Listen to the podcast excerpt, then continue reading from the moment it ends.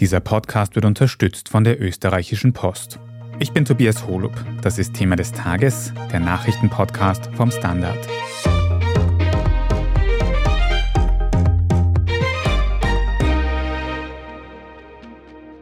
Seit einem Jahr steht ÖVP-Chef Karl Nehammer jetzt an der Spitze der österreichischen Regierung. Seine Amtszeit war bisher von Krisen geprägt und auch von Pannen. Da war ein Besuch in Russland anlässlich des Ukraine-Kriegs, bei dem Nehammer wohl beruhigend auf Wladimir Putin einwirken wollte, mit dem er aber eher zu Putins Propaganda beigetragen hat. Und auch eine Warnung vor Alkohol und Psychopharmaka bleibt im Gedächtnis, denn laut Nehammer könnten diese durch die aktuellen Krisen notwendig werden. Wir sprechen heute darüber, ob das Beispiele für authentische Politik oder doch eher Schwächen in der Amtsführung sind. Wir schauen uns außerdem an, mit welchen inhaltlichen Vorhaben Nehammers Regierung erfolgreich war und mit welchen eben nicht. Und wir stellen die Frage, warum sich Karl Nehammer nicht stärker von Sebastian Kurz abgrenzt. Katharina Mittelstedt, du hast für die Standard Innenpolitikredaktion das vergangene Amtsjahr von Karl Nehammer sehr aufmerksam mitverfolgt und führ uns bitte für den Anfang mal zurück ins Jahr 2021. Wie ist denn Nehammer eigentlich Bundeskanzler geworden? Puh, ja, Tobi, du wirst dich erinnern, das waren ziemlich turbulente Zeiten. Vergangenes Jahr um die Zeit, kann man sagen, hat in der österreichischen Innenpolitik ziemliches Chaos geherrscht. Also nach dem Aufkommen der Inseratenaffäre und den Hausdurchsuchungen im Kanzleramt, im Finanzministerium, in der ÖVP-Zentrale, wir erinnern uns, hatte sich ja dann Sebastian Kurz zuerst nur als Kanzler verabschiedet und ist ins Parlament gewechselt. Und dann am 2. Dezember aber gab er seinen kompletten Rückzug aus der Politik bekannt. In der ÖVP waren dementsprechend die Tage rundherum besonders chaotisch. Es ist ja um nicht weniger gegangen als den neuen Parteichef und damit auch den Kanzler. Es gab damals, wenn wir uns erinnern, irgendwie mehrere Namen, die kursierten, wer jetzt Kurz als ÖVP-Chef nachfolgen könnte. Denn, das muss man ja dazu sagen, es gab ja damals schon den Übergangskanzler Alexander Schallenberg, aber es war relativ klar von Anfang an, dass der das A nicht will und als jetzt ÖVP-Chef und langfristiger Kanzler auch nicht der richtige wäre. Relativ schnell ist dann der Name Karl Niehammer gefallen. Kurz selbst hat ihn angeblich vorgeschlagen als seinen Nachfolger und dann haben sich eben die Landeshauptleute einer nach dem anderen schließlich auf ihn festgelegt.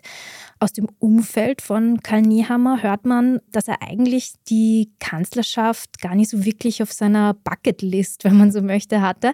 Aber er kommt ja bekanntlich aus dem Militär und so hat er dann irgendwie in quasi soldatischer Manier seine Mission aufgenommen. Wie erfolgreich Darüber werden wir noch sprechen, nehme ich an. Jedenfalls am 6. Dezember 2021 ist er angelobt worden. Bucketlist oder nicht, er war jetzt eben ein Jahr lang Bundeskanzler in Österreich. Was würdest du denn sagen? Was sind die größten politischen Projekte, die jetzt Nehammer umgesetzt hat? Bei Sebastian Kurz war ja ganz oft Balkanroute schließen das Thema. Hat Nehammer auch so ein Leuchtturmprojekt in seiner Amtszeit gehabt bis jetzt?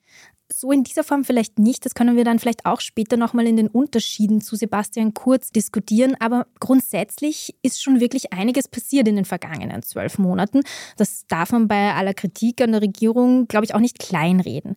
Also wenn wir jetzt irgendwie nochmal zurückdenken. Karl Nehammer hat ja damals die Kanzlerschaft kurz vor Kriegsausbruch in der Ukraine übernommen. Damals noch inmitten eines Lockdowns. Das ist inzwischen schon weit weg, aber war vor zwölf Monaten so. Der dann eben kurz darauf zu einem Lockdown für Ungeimpfte wurde. Und seither ist schon einiges getan worden, muss man sagen. Also es wurden mehrere Antiteuerungspakete geschnürt, es kam zu einer großen Steuerreform, durch die auch zu einem großen Teil die kalte Progression abgeschafft wurde, also diese schleichende Steuererhöhung. Seit 1. Oktober gilt die CO2-Bepreisung ich meine, man muss da jetzt dazu sagen, natürlich ist jetzt das meiste davon nicht direkt aus der Feder von Nehammer geflossen, sondern stand im Koalitionsprogramm oder ist auch schon vor seiner Zeit verhandelt gewesen. Aber es ist natürlich irgendwie im vergangenen Jahr passiert. Man könnte auch noch das Parteifinanzierungsgesetz nennen, das reformiert wurde. Es wurde ein höheres Verteidigungsbudget beschlossen und so weiter. Also man könnte diese Aufzählung natürlich auch noch fortsetzen. Corona, Ukraine-Krieg, Umweltkatastrophe. Gehst du eigentlich mit dieser Bezeichnung Krisenkanzler d'accord, die man oft über Nehammer hört? Naja, also ich meine, man könnte sagen, einerseits ist sie ein Faktum. Also ich meine, er ist ein Kanzler inmitten vieler Krisen. Wie gut er sie bewältigt oder wie gut seine Regierung sie bewältigt, da kann man wahrscheinlich zu unterschiedlichen Ergebnissen kommen. Das können wir vielleicht dann auch noch im Detail anhand von verschiedenen Themen erläutern.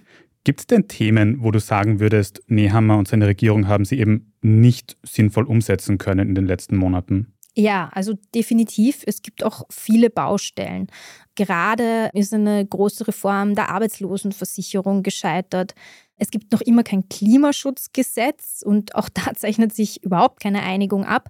Wenn wir an den Ausstieg aus Öl- und Gasheizungen denken, da gibt es keine Einigung. Da soll die Wirtschaftskammer auf der Bremse stehen, also vertreten für die Wirtschaftskammer dann die ÖVP. Ja, also da könnte man auch noch sehr viel mehr nennen. Das geplante Krisensicherheitsgesetz der Regierung ist gerade von der Opposition zerpflückt worden. Da hätte die Regierung Teile der Opposition für einen Beschluss gebraucht. Extrem wichtig aus meiner Sicht wäre die Abschaffung des Amtsgeheimnisses im Zuge eines großen Informationsfreiheitsgesetzes. Auch da bin ich überhaupt nicht optimistisch, dass das bald kommt. So wirklich einige Baustellen. Du hast gerade schon gesagt, Öl- und Gasheizungen sollen jetzt doch nicht so bald abgeschafft werden, wie es zwischendurch schon gedacht war. Und gerade beim Thema erneuerbare Energien, CO2-Bepreisung, was du schon angesprochen hast, frage ich mich auch immer mehr, wie gut läuft denn eigentlich noch die Zusammenarbeit mit dem Koalitionspartner, mit den Grünen mittlerweile? Also ich glaube, man muss da zwischen verschiedenen Ebenen unterscheiden. Es gibt da einerseits die Zusammenarbeit zwischen Kanzler Karl Niehammer und Vizekanzler und Grünen-Chef Werner Kogler. Die läuft, das beteuern eigentlich alle rundherum um sie sehr gut. Die verstehen sich ganz gut und ich glaube, Werner Kogler ist auch relativ froh, dass er jetzt mit Karl Niehammer und nicht mehr mit Sebastian Kurz zusammenarbeitet. Als ganz großer Motor dieser Koalition gelten die Clubobleute von ÖVP und Grünen, also Sigrid Maurer und August Wöginger.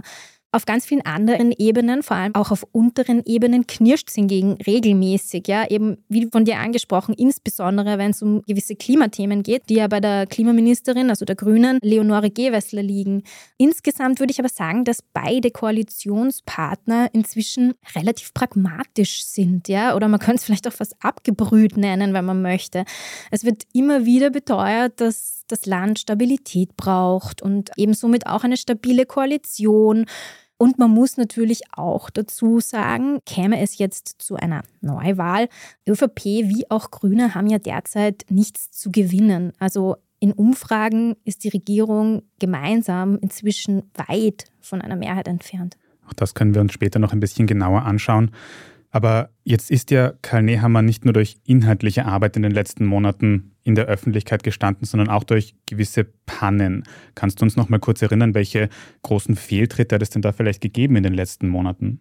Naja, Fehltritt weiß ich nicht, aber zumindest international sehr kontrovers diskutiert wurde jedenfalls Nehammers Treffen mit dem russischen Präsidenten Wladimir Putin. Mit dem hat Karl Nehammer seither auch noch einmal telefoniert, wobei eben Österreichs Bedeutung auf diesem Schauplatz und sein Einfluss auf das Kriegsgeschehen wohl wirklich mehr als überschaubar war. Dann gibt es natürlich auch noch so Dinge wie den äh, viel besprochenen oder damals viel besprochenen Cobra Gate. Also da ging es ja damals darum, dass die Leibwächter seiner Frau angetrunken unten vor der Wohnung der Nehammers einen Parkschaden verursacht hatten. Und dann gab es natürlich auch noch irgendwie so ein paar Saga, ja, für die Nehammer schwer kritisiert wurde. Du sagst es schon, vielleicht spricht das jetzt nicht für mich, dass einer der ersten großen Aspekte um Neham herum dieser Alkohol- und Psychopharmaka-Sage ist, der mir im Kopf geblieben ist. Kannst du uns nochmal erinnern, was hat es damit auf sich gehabt? Er hat das damals im Rahmen einer Parteitagsrede erklärt. Ja? Also eben, dass nur mehr Alkohol und Psychopharmaka helfen würden, wenn jetzt nichts gegen die Teuerung unternommen würde.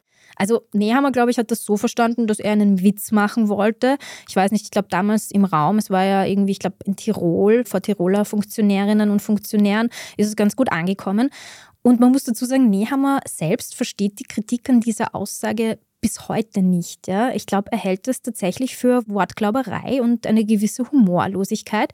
Und ich glaube, so gering jetzt vielleicht die Bedeutung an sich dieses Sagas an sich war, hat ihn die Aufregung darüber, die ich bis zu einem gewissen Grad aber sehr wohl nachvollziehen kann, nachhaltig geprägt. Ich glaube, er hat seither das Gefühl oder durch mehrere, vielleicht verschiedene Anlässe dieser Art, dass er ständig absichtlich missverstanden wird. Aber glaubst du, passieren Nehammer diese Ausrutscher, wie wir es jetzt ein paar Mal genannt haben, oder ist das vielleicht doch Absicht, Taktik? Also, wie gesagt, bin ich mir gar nicht ganz sicher, ob er das selbst überhaupt als Ausrutscher versteht. Aber es gibt bestimmt auch eine Positionierungsfrage, die da dahinter steckt. Nehammer sollte von Beginn an ganz anders dargestellt werden als eben zum Beispiel sein Vorgänger Sebastian Kurz. Er ist natürlich auch im Übrigen ein ganz anderer Typ Mensch wie auch Politiker als Sebastian Kurz. Aber, und das wollte sein Team auch so, und das war irgendwie von Anfang an die Strategie im Bundeskanzleramt, das sollte hervorgehoben werden. Ja, während irgendwie so Kurz der strahlende, aalglatte Polit-Superstar war, bis zu seinem Fall, sollte Nehammer jetzt irgendwie so dieser normale, zugängliche Mann wie du und ich also ich weniger als du, sein. Und das hat sich sein Kommunikationsteam auch so überlegt, ja. Also wenn Kurz das da war, ist Nehammer irgendwie jetzt so der Stahlarbeiter, war damals irgendwie das Wording, das man aus dem Bundeskanzleramt vernommen hat. Er hat ja auch selbst in seiner Antrittsrede irgendwie ganz offen gesagt, er wolle ein lernender Kanzler sein. Das wiederholt er bis heute immer wieder. Und so passieren ihm halt dann eben auch immer wieder mal Fehler. Ich glaube, das hat man in seinem Team gar nicht so streng gesehen. Aber ja, inzwischen, glaube ich, hat sich womöglich die Wahrnehmung des Ganzen im Bundeskanzleramt auch schon ein bisschen geändert. Ja, also womöglich hat Nehammer auch von negativer Presse aufgrund solcher Ausrutscher die Nase voll. Er hat ja zuletzt, muss man sagen, nicht mehr besonders viele Interviews gegeben und sowas. Er hat sich diesbezüglich ein wenig zurückgezogen. Und ob diese Unterschiede zwischen Nehammer und Sebastian Kurz eben nur die Darstellung betreffen oder auch das Inhaltliche, das besprechen wir gleich noch nach einer kurzen Pause. Bleiben Sie dran. Bei der Post werden Möglichkeiten gegeben. So wie Männer jetzt das machen, mache ich das auch. Und das macht Spaß. Die ganzen 24 Jahre über das typische Arbeitsgefühl, was andere haben, habe ich nicht. Wow, so viele Geschichten. Ihr wollt mehr? Dann hört mal in den Podcast rein, den neuen Podcast der österreichischen Post. Überall dort, wo es Podcasts gibt. Katharina, jetzt haben wir schon besprochen, dass so ein bisschen der Umgang mit Medien, die Darstellung zwischen Sebastian Kurz und Karl Nehammer ein ganz anderer war. Wie schaut es beim Inhaltlichen aus? Wir haben schon ganz kurz das Thema Migration angesprochen. Hat sich Nehammer quasi inhaltlich mit seiner Kanzlerschaft auch von Sebastian Kurz ein bisschen abgewandt oder eben nicht? Ich würde sagen, nicht wesentlich. Allerdings müsste man dafür zuerst ja einmal die Frage beantworten, wofür Sebastian Kurz inhaltlich stand. Da gibt es, das hast du eh schon angesprochen, vor allem eines, das einem sofort einfällt, nämlich eben seine harten Ansagen im Bereich Asyl und Migration. Da würde ich inhaltlich, wenn man konkret wird und sich anschaut, was jetzt gefordert wird etc., würde ich sagen, dass Nehammer Sebastian Kurz um nicht viel nachsteht.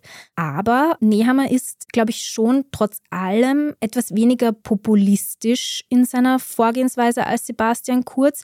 Also er macht jetzt auch irgendwie Ansagen in die Richtung, das europäische Asylsystem ist gescheitert und es gibt irgendwie Asyl à la carte und so. Also das meine ich jetzt nicht mit weniger populistisch. Aber Sebastian Kurz hat schon gewusst, wie man sich laut, stark positioniert bei einem Thema, bei dem aus Österreich heraus ja gar nicht so viel gemacht werden kann, weil es um europäische Regeln geht, weil es um internationales Recht geht. Ein weiterer Unterschied zu Kurz, der auf die inhaltliche Arbeit Niehammers, glaube ich, Einfluss hat, ist bestimmt, dass er offener dafür ist, glaube ich, auch mal anderen einen Erfolg zu gönnen. Ja? Er ist da ein bisschen pragmatischer und weniger darauf aus, sein eigenes Marketing die ganze Zeit in den Vordergrund zu stellen. Aktuell ist Nehammers Langzeitvorgänger Sebastian Kurz ja vor allem deswegen wieder im Fokus der Öffentlichkeit, weil ihm sein ehemaliger Vertrauter Thomas Schmidt Korruption vorwirft. Es hat jetzt auch einige Monate lang einen eigenen ÖVP-Korruptions-U-Ausschuss gegeben. Tut Karl Nehammer eigentlich als aktueller ÖVP-Chef genug, um diese mutmaßliche Korruption in seiner Partei zu bekämpfen? Also konkret würde ich sagen, tut er da innerhalb seiner Partei kaum etwas. Ganz im Gegenteil eigentlich. Er sagt die ÖVP hat gar kein Korruptionsproblem, zumindest als gesamte Partei. Gerade hat er Gerald Fleischmann zum ÖVP-Kommunikationschef befördert. Gerald Fleischmann, für alle zur Erinnerung, war einer der allerengsten Vertrauten und Pressemann von Sebastian Kurz. Er ist jetzt auch Beschuldigter in der Inseratenaffäre. Also dazu kann man ja inhaltlich stehen, wie man möchte, aber es ist ganz bestimmt kein Zeichen der Erneuerung. Nehammer sagt sinngemäß, wenn die ganzen Vorwürfe stimmen, dann ist das schlimm, aber man weiß ja noch nicht so genau, was stimmt. Er würde da gern differenziert sein wollen. Also kurzum, er distanziert sich nicht wirklich. Aber wäre es nicht zumindest für die öffentliche Meinung besser, nach außen hin quasi zu versuchen, reinen Tisch zu machen und sich klarer abzugrenzen von den Fehlern der Vergangenheit, so wie es jetzt eben öffentlich im Raum steht? Warum macht Nehammer das nicht? Ja, also ich kann natürlich nicht in Karl Nehammer hineinschauen, aber ich glaube, der Grund dafür, warum er das nicht tut, ist eine Mischung aus zwei Dingen. Erstens hat er vermutlich einfach ehrlich das Gefühl, dass die ÖVP und viele Vertreter der ÖVP jetzt gerade vorverurteilt werden, dass viele der ganzen Vorwürfe ja vermutlich gar nicht stimmen und konstruiert sind. Da ist die ÖVP-Innensicht wahrscheinlich auch einfach zu einem gewissen Teil ehrlich eine andere als die Außensicht.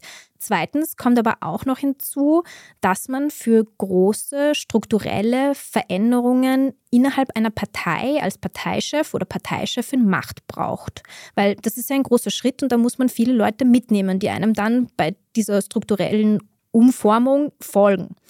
Und jetzt ist Nehammer zwar gerade mit 100 Prozent zum Parteichef gewählt worden, aber mächtig ist ein Parteichef oder eine Parteichefin einfach in jeder Parteilogik eigentlich immer nur dann, wenn die Umfragen gut sind. So schlicht ist es.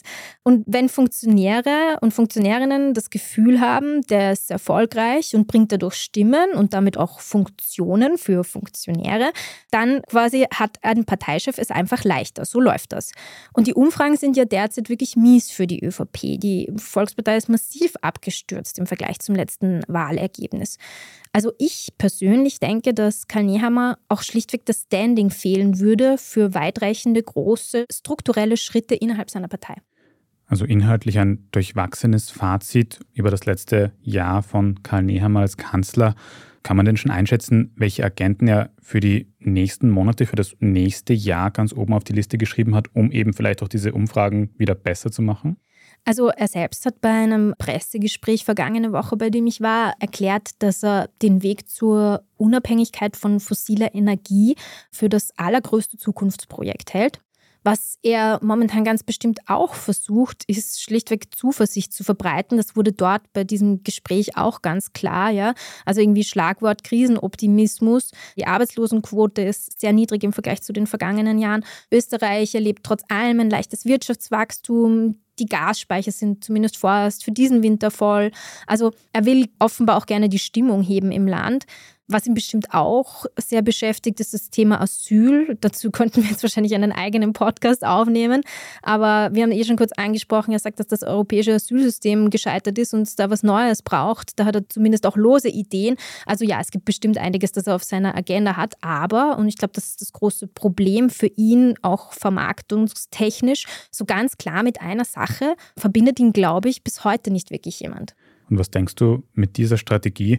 Wird Nehammers Regierung bis zum regulären nächsten Wahltermin für den Nationalrat 2024 halten und vor allem auch, wann auch immer die nächste große Wahl sein wird, wird Nehammer selbst die ÖVP in diese nächste Wahl führen? Naja, also ob wann das nächste Mal gewählt wird, ich muss ganz ehrlich sagen, ich weiß es nicht. Das weiß wohl auch sonst niemand in diesem Land. Neuwahlen würden vermutlich im Fall durch eine spontane innerkoalitionäre Dynamik ausgelöst. Es heißt immer wieder, es könnte nach den anstehenden Landtagswahlen, die Anfang kommendes Jahres anstehen, auf Bundesebene gewählt werden. Möglich ist das natürlich. Die Koalition ist auch bestimmt nicht die stabilste, aber womöglich doch stabiler als ihr Ruf. Und Karl Nehammer, ob er noch einmal antritt, also ich sehe zu ihm momentan keine wirkliche Alternative. Es gibt natürlich andere Leute in der Partei, die immer wieder auch namentlich genannt werden, aber ich sehe derzeit keine Anzeichen, dass die ÖVP ihren Parteichef auswechselt. Viele Krisen, einige Pannen und inhaltliche Vorgaben, die sich nicht leicht auf ein großes Thema zuspitzen lassen. Wenn ich unser Gespräch so zusammenfassen kann, haben das erste Amtsjahr von Karl Nehammer geprägt. Vielen Dank dir für diese Einschätzung, Katharina Mittelstedt. Danke für die Einladung. Wir sprechen jetzt in unserer Meldungsübersicht gleich noch darüber, wie sich die anhaltenden Proteste im Iran auf die dortige Sittenpolizei auswirken könnten. Wenn Ihnen diese Folge von Thema des Tages bis hierhin aber schon gefallen hat, dann abonnieren Sie uns am besten gleich auf Ihrer liebsten Podcast-Plattform. Dann verpassen Sie auch keine weitere Folge mehr. Am besten lassen Sie dann auch gleich eine gute Bewertung dort, damit noch viel mehr Menschen Thema des Tages finden können. Jetzt aber dranbleiben, gleich gibt's die Meldungen. Bei der Post werden Möglichkeiten gegeben. So wie Männer jetzt das machen, mache ich das auch. Und das macht Spaß. Die ganzen 24 Jahre über das typische Arbeitsgefühl, was andere haben, habe ich nicht. Wow, so viele Geschichten. Ihr wollt mehr? Dann hört mal in den Podcast rein, den neuen Podcast der österreichischen Post. Überall dort, wo es Podcasts gibt. Und hier ist, was Sie heute sonst noch wissen müssen. Erstens, die anhaltenden Proteste im Iran haben am vergangenen Wochenende erstmals zu einer größeren Reaktion der dortigen Behörden geführt. Die sogenannte Sittenpolizei im Iran könnte abgeschafft werden. Darüber hat es internationale Berichte gegeben. Wir haben darüber mit der Journalistin und Iran-Expertin Solmas Korsand gesprochen. Und Frau Korsand, kurz als Kontext, was ist oder war denn eigentlich die Aufgabe dieser iranischen Sittenpolizei? Also die Sittenpolizei in dieser Form gibt es eigentlich seit 2005 unter der Regierung Ahmadinejad eingeführt. Aber im Prinzip die Aufgabe der Sittenpolizei wurde schon seit Beginn der islamischen Revolution von einzelnen Komitees, einzelnen Milizen durchgeführt. Und das ist die Durchsetzung der Hijab-Pflicht, der Kleidervorschriften, vor allem gegen die Frauen, auch gegen Männer, aber in erster Linie gegen die Frauen, dass sie sich an diese Kleidervorschrift halten müssen und sollen. Und eine vermeintliche Verletzung dieser Kleidervorschriften hat ja im Fall der jungen Iranerin Massa Amini dann dazu geführt, dass diese verhaftet worden ist und in Haft verstorben ist. Ein großer Anstoß für die aktuellen Proteste im Iran. Frau Korsand, was sagen denn jetzt diese aktuellen Berichte über eine Abschaffung der Sittenpolizei im Iran? Ist das schon definitiv so passiert? Die Meldung, dass sie abgeschafft worden ist, stimmt in dieser Form so nicht. Also es war im Prinzip eine Frage im Laufe einer Pressekonferenz, die der Generalstaatsanwalt Montazeri beantwortet hat, wo gefragt wurde, ist der Gashte erschaut, also die Sittenpolizei, abgeschafft worden? Und er meinte, das obliegt nicht der Justiz. Die Sittenpolizei ist nicht Teil der Justiz. Und jene, die sie eingeführt haben, haben sie auch abgeschafft. Es gibt gibt keine offiziellen Meldungen, dass sie abgeschafft worden ist. Man muss auch dazu sagen, dass in derselben Pressekonferenz der Generalstaatsanwalt auch gesagt hat, dass man jegliche Verstöße gegen die Sittengesetze verfolgen wird und bestrafen wird, was natürlich bedeutet, dass das, wofür die Sittenpolizei eingesetzt worden ist im Laufe der Jahre, nicht beendet erklärt worden ist. Und deswegen muss auch die Euphorie in den ausländischen Medien etwas sich hinten anstellen. Das ist nicht das Ende der Sittenpolizei. Also widersprüchliche Meldungen über den Zustand der Sittenpolizei im Iran und auf jeden Fall die Aussicht, dass auch ohne diese Sittenpolizei die Kleidungsvorschriften weiter streng durchgesetzt werden würden. Frau Kossand, muss man dann auch damit rechnen, dass die Proteste im Iran jetzt unvermindert weitergehen werden? Richtig. Die Proteste ebben nicht ab. Im Gegenteil, heute ist der erste Tag eines dreitägigen Streiks. Wir sehen bereits die ersten Videos und Bilder aus unterschiedlichen Städten von Teheran, Esfahan, Rasht, auch Bandar Abbas, Bushehr, also im Süden des Landes. Die Leute gehen nach wie vor auf die Straße und man muss auch mit einer höheren Gewaltbereitschaft wieder rechnen. Also ich glaube, dass die ausländischen Medien jetzt vor allem auf diese Sittenpolizeimeldung extrem stark aufspringen, anstatt sich auf die 470 Toten zu konzentrieren, auf die 28 Todesurteile, die bereits ausgesprochen sind, darunter drei Minderjährige. Also ich glaube, dass wir viel stärker hier den Fokus legen müssen und nicht auf diese Scheinmanöver der Islamischen Republik. Also wohl doch eher ein Ablenkungsmanöver, diese vermeintliche Abschaffung der Sittenpolizei im Iran. Es gibt eben auf jeden Fall weitere Proteste aktuell und wir werden weiter berichten. Vielen Dank mal für diese Ausführungen, Solmas Konsant. Dankeschön. Weiter zu den Kurzmeldungen. Zweitens, heute am Montag tritt eine weitere EU-Sanktion gegen Russland in Kraft. Ab jetzt darf nämlich russisches Rohöl nur noch in ganz wenigen Ausnahmefällen in die EU importiert werden. Außerdem haben die Union und weitere Staaten, darunter auch die USA, einen Preisdeckel für russisches Öl beschlossen. Dadurch soll Russland weniger Geld durch Ölverkäufe einnehmen. Ob dieser Plan aber aufgehen wird, ist unter Wirtschaftsexpertinnen umstritten. Kurzfristig könnte die Maßnahme jedenfalls dazu führen, dass die Preise für ölbasierte Produkte wie Treibstoffe in Österreich leicht steigen könnten. Drittens, in Wien wird in den nächsten Wochen ein zusätzlicher Energiebonus ausgezahlt. 200 Euro wird es für Wiener Haushalte geben, wenn sie unter gewisse Einkommensgrenzen fallen. Dafür darf man nämlich im Jahr maximal 40.000 Euro als Single-Haushalt verdienen oder 100.000 Euro in einem Mehrpersonenhaushalt. Für die Beantragung werden ab heute Montag Briefe mit Passwörtern an die betroffenen Wiener Haushalte verschickt. Damit kann man den Energiebonus dann online oder telefonisch beantragen. Wenige Tage später soll das Geld dann auch direkt auf das Konto überwiesen werden. Die Briefe werden gestaffelt nach Wohnbezirk verschickt. In der aktuellen Woche sind die Bezirke 1 bis 7 dran. Die letzten Briefe sollen am 16.12. ausgeschickt werden. Und viertens, Grüß Gott oder Guten Tag als Begrüßung. Darüber ist im ÖVP-Korruptions-U-Ausschuss vergangene Woche ein überraschender Streit ausgebrochen. Als Bernhard Ebner, der Geschäftsführer der niederösterreichischen ÖVP, nämlich mit einem Grüß Gott als Auskunftsperson erschienen ist, soll es vom SPÖ-Fraktionsführer Kajan Kreiner Gegenwind gegeben haben. In Wien heiße das nicht Grüß Gott, sondern Guten Tag, soll Kreiner laut ÖVP-FunktionärInnen geantwortet haben. Kreiner selbst sagt dazu nur, die ÖVP reagiere empfindlich auf Grußformeln. Und groß geworden ist das Thema erst durch ÖVP-Aussendungen und Social-Media-Debatten in den letzten Tagen.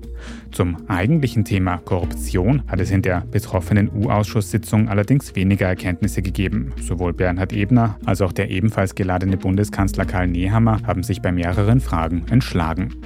Vielleicht sorgt ja ein neutrales Hallo für mehr Auskunftsfreude im U-Ausschuss, wahrscheinlich aber eher auch nicht.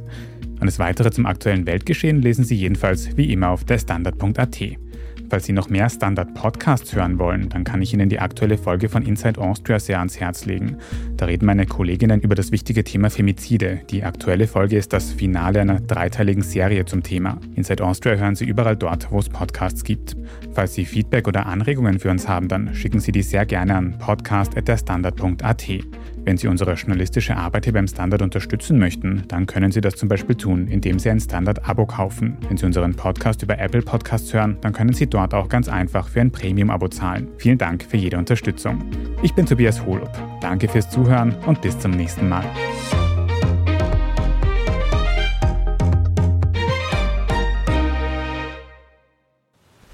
Bei der Post werden Möglichkeiten gegeben. So wie Männer jetzt das machen, mache ich das auch. Und das macht Spaß. Die ganzen 24 Jahre über das typische Arbeitsgefühl, was andere haben, habe ich nicht.